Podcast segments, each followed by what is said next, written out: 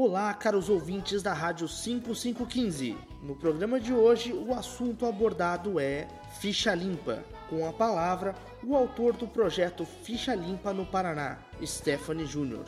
Eu sou autor da Lei da Ficha Limpa no Paraná, uma lei muito dura, combate quem faz atos de improbidade, quem é corrupto. Contem comigo na defesa da ética e da moral em Brasília. Stephanie Júnior, deputado federal 5515.